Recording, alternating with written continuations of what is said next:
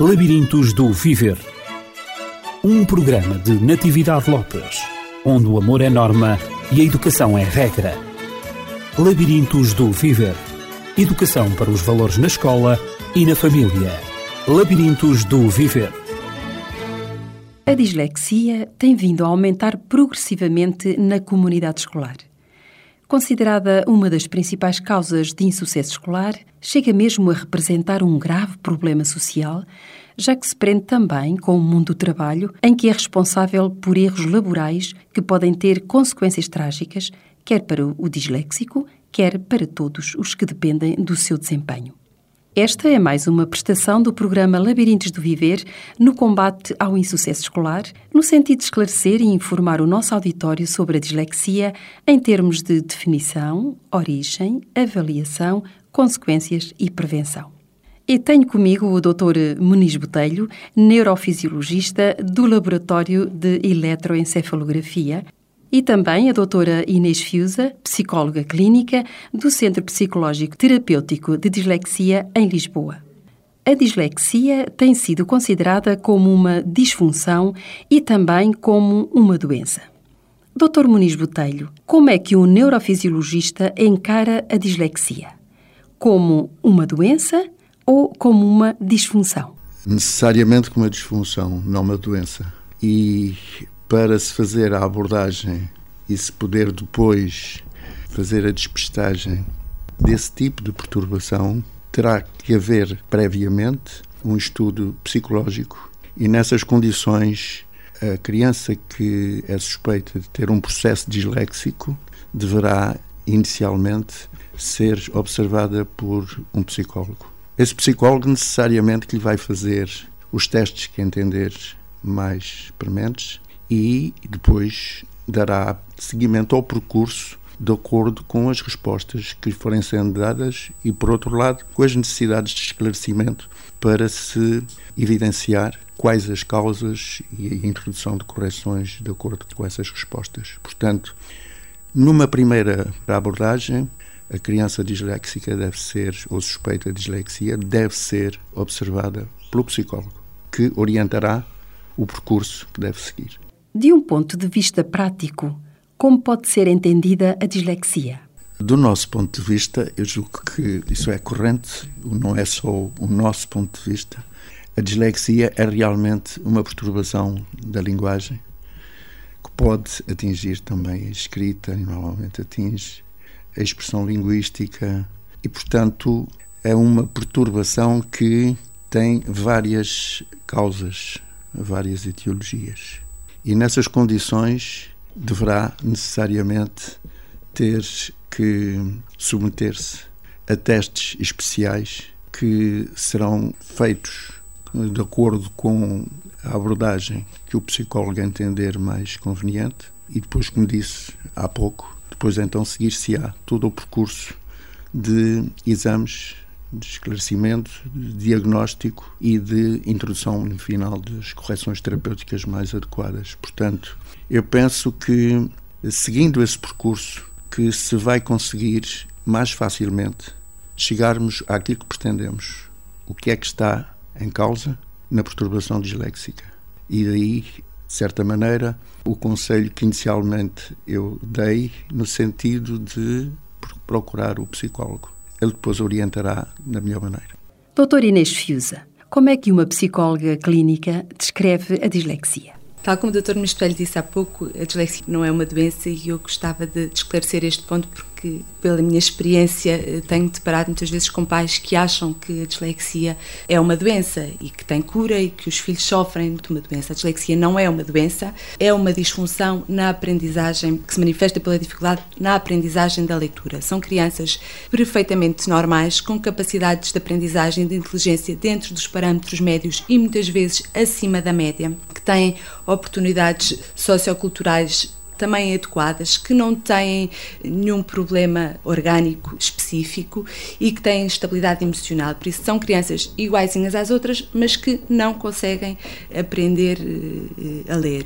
Em termos psicológicos, esta disfunção traz de facto grandes problemas para as crianças, porque como elas se deparam com esta dificuldade, esta dificuldade ao nível da realização, são crianças que têm uma baixa autoestima, uma baixa autoconfiança, são crianças muitas vezes ansiosas, que rejeitam, muitas vezes chegam a rejeitar a escola e, não sendo a causa da dislexia, são manifestações que acontecem do ponto de vista psicológico nestas crianças e que é preciso ter atenção mesmo na sala de aula, quando um professor não sabe que aquela criança tem uma dislexia, mas que vê que ela é insegura, que ela tem uma baixa autoestima, que está deprimida, que está no canto da sala, que fica muito ansiosa quando o professor pede para ler ou para fazer um determinado tipo de trabalhos, se calhar é importante ver o que é que se passa com aquela criança, porque os aspectos psicológicos na dislexia têm um impacto muito grande. Podemos então dizer que os comportamentos mudam quando existe um caso de dislexia e que temos que estar atentos a essa situação, nós adultos, quer como pais e encarregados de educação, quer como professores. Ir às causas. É neste processo que devemos consultar o psicólogo para saber o que é que se está a passar. E a nível cognitivo? A nível cognitivo, como disse há pouco, normalmente são crianças com capacidades intelectuais dentro dos parâmetros médios e em determinadas áreas acima da média, mas que têm algumas áreas cognitivas que estão mais disfuncionais, que não funcionam de acordo com o seu perfil cognitivo, nomeadamente ao nível da percepção visual, da estruturação espacial, ao nível da parte da linguística também, da memória, da concentração, das funções superiores, que normalmente, dependendo do tipo de dislexia, que aqui também é importante dizer, poderá haver uma dislexia perceptiva ou visual ou uma dislexia auditiva ou linguística, em que as suas componentes cognitivas são diferenciadas. E é, daí a importância também de fazer o diagnóstico diferencial para nós sabermos quais são as áreas cognitivas que estão desorganizadas, porque só assim é que depois nós poderemos eh, corrigir.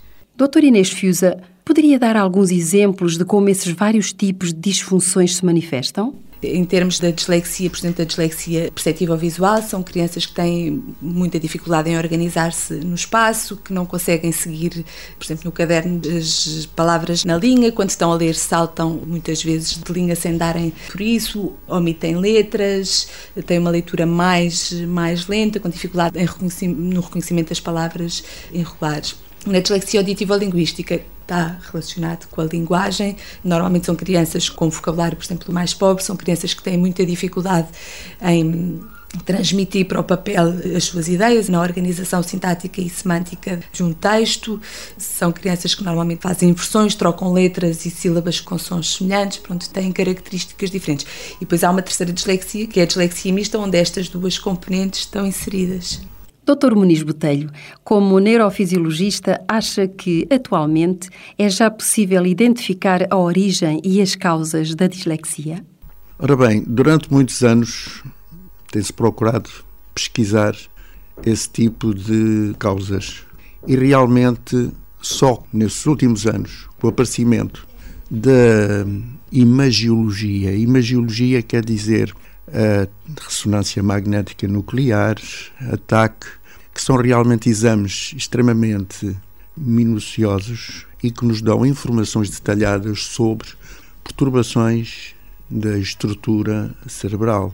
Nessas condições e a partir do momento em que a criança é submetida a um desses exames, é possível encontrar-se alguns tipos de perturbação na, na sua estrutura isso veio ao de cima exatamente a partir do momento em que a ressonância magnética nuclear, sobretudo, essa de uma maneira mais evidente, volta a repetir a TAC, também, cranioencefálica, e também a TEC, que é um eletroencefalograma computurizado.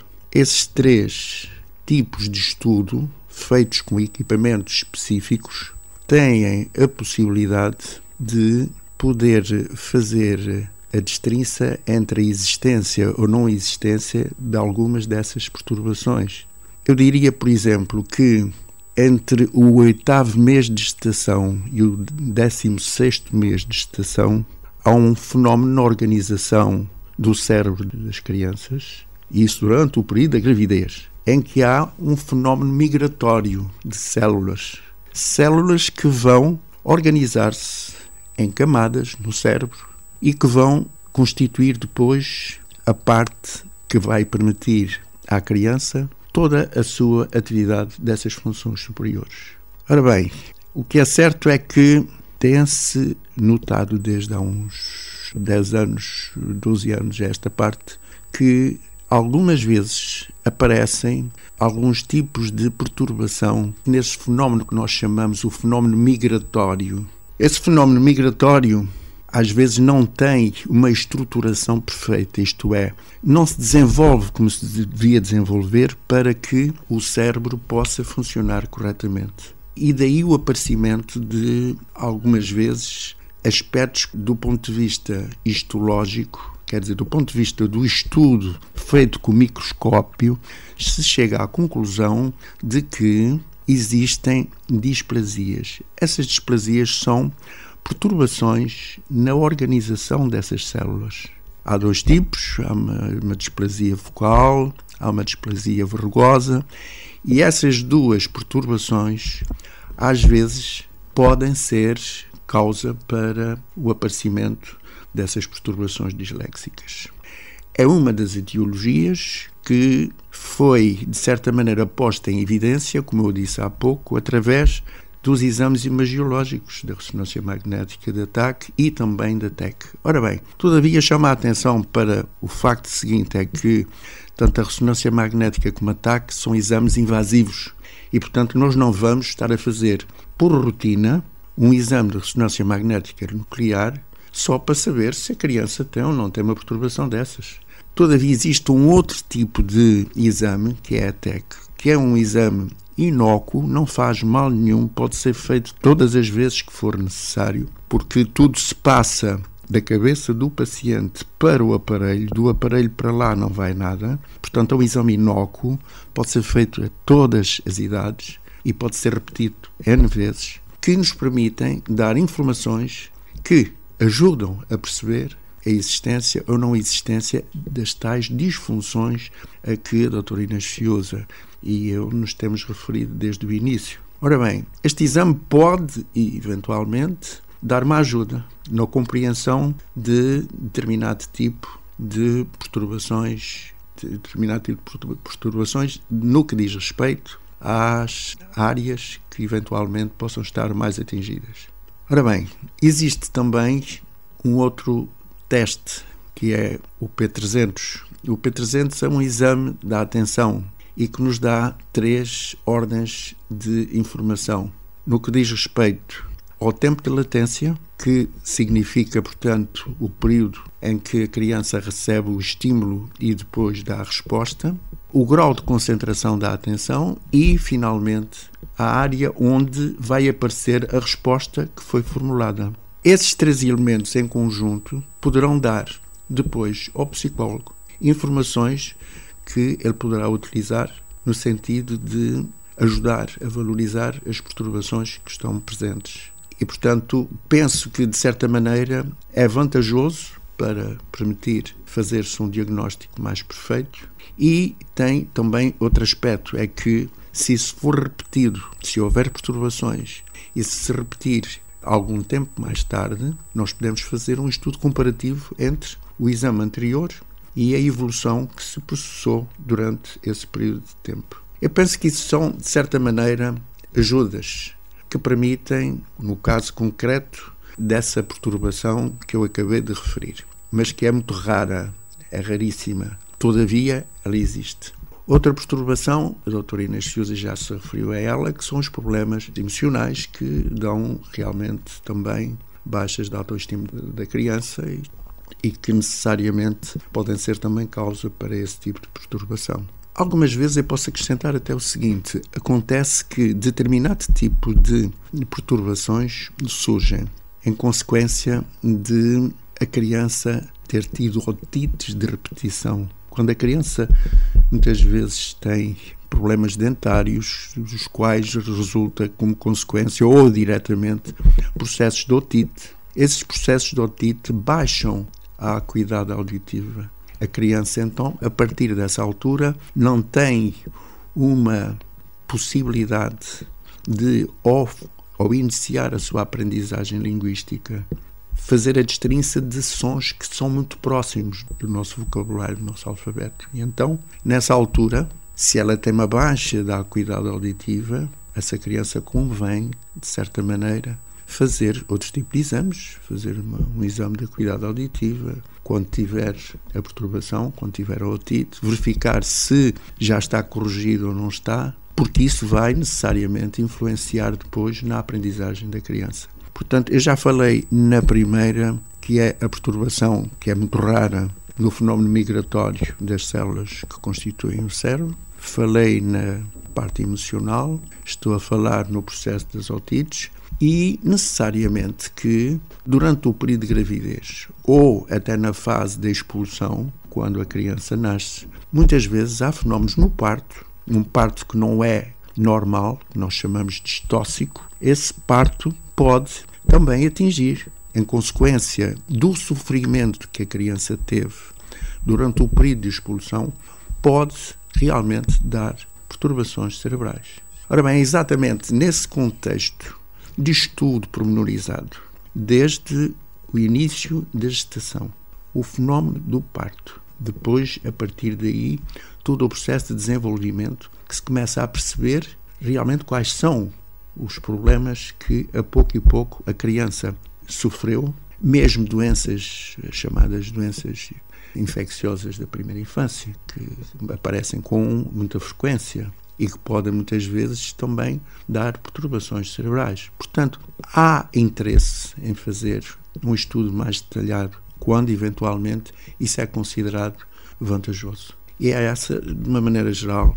para além de outras etiologias necessariamente, é esse o percurso que nós normalmente seguimos para evidenciar e, eventualmente, depois se poder fazer aquilo que nós estamos sempre à procura, que é fazer a correção daquilo que não está bem. Pegando um bocadinho na questão que o Dr. Ministério estava a falar, eu acho importante dizer às pessoas que não têm conhecimento sobre esta problemática que existem dois tipos de, ou dois grupos de dislexia.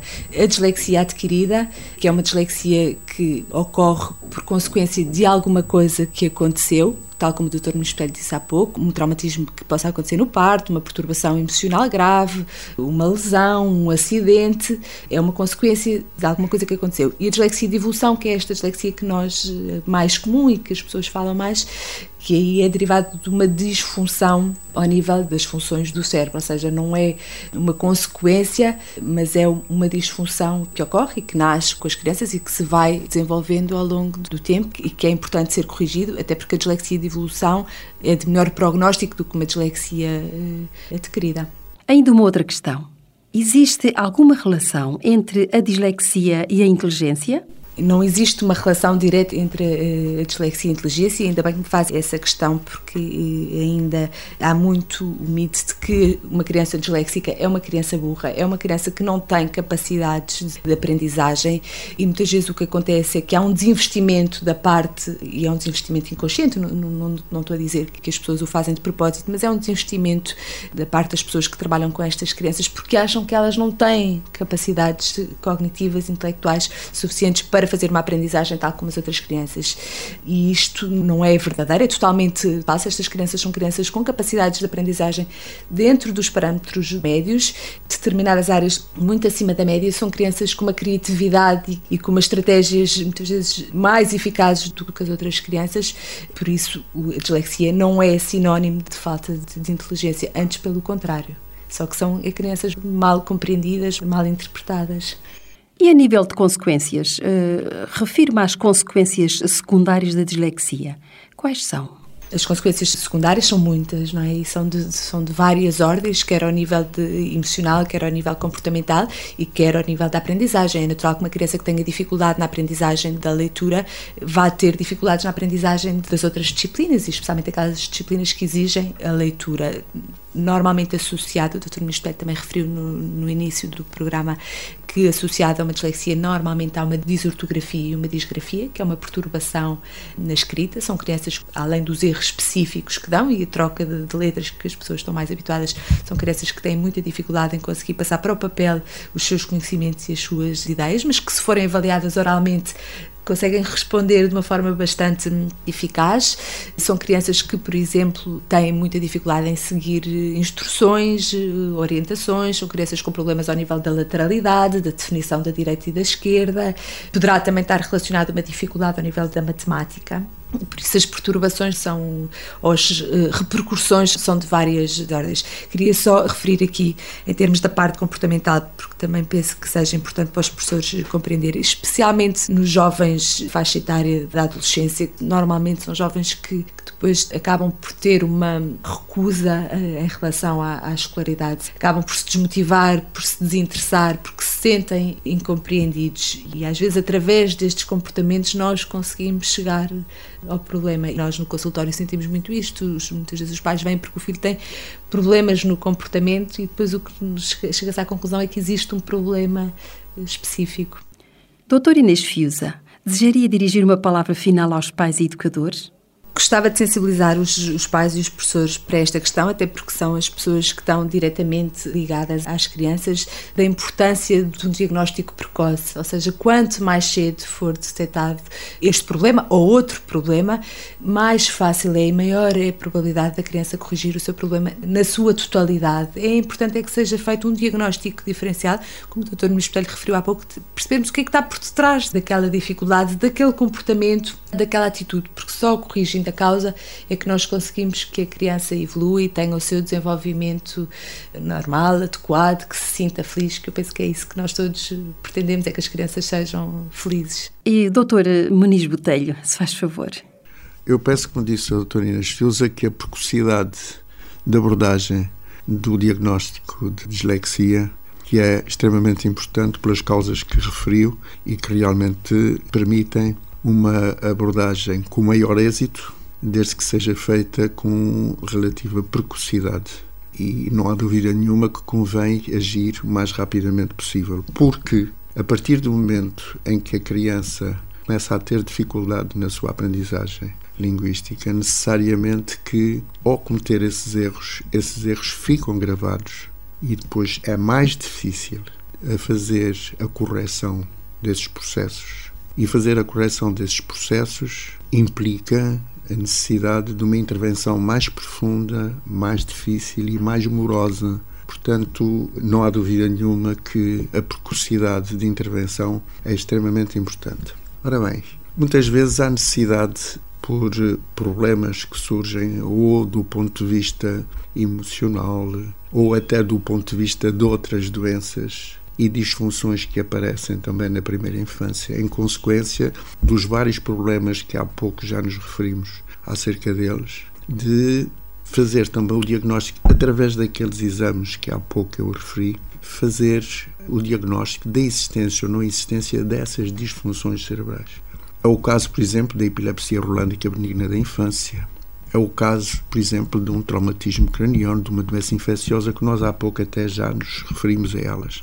Todavia, torna-se imperioso verificar se daí resultou ou não resultou qualquer tipo de disfunção bioelétrica, isto é, se existem ou não existem alterações no funcionamento cerebral. E esses exames é que nos permitem fazer essa abordagem. Nessa conformidade, há muitas vezes necessidade de agir medicamente, introduzindo determinado tipo de terapêuticas medicamentosas, ou de determinado tipo de aconselhamentos. E, neste caso concreto, a criança terá que ser seguida, muitas vezes, também por pediatras, neuropediatras ou, ou pedopsiquiatras que também têm que emitir o seu parecer acerca de determinado tipo de patologias próprias da infância, dessa fase da criança. Portanto, há às vezes necessidade de uma ajuda do ponto de vista médico no sentido de despistar a existência dessas disfunções ou, inclusive, é mesmo de alargar o âmbito dessa pesquisa, pedindo a outros tipos de colegas, como eu acabei de referir há momento, sobretudo aos pediatras, neuropediatras e pedopsiquiatras, que nos deem ajuda no sentido de nós conseguirmos ultrapassar também essa dificuldade.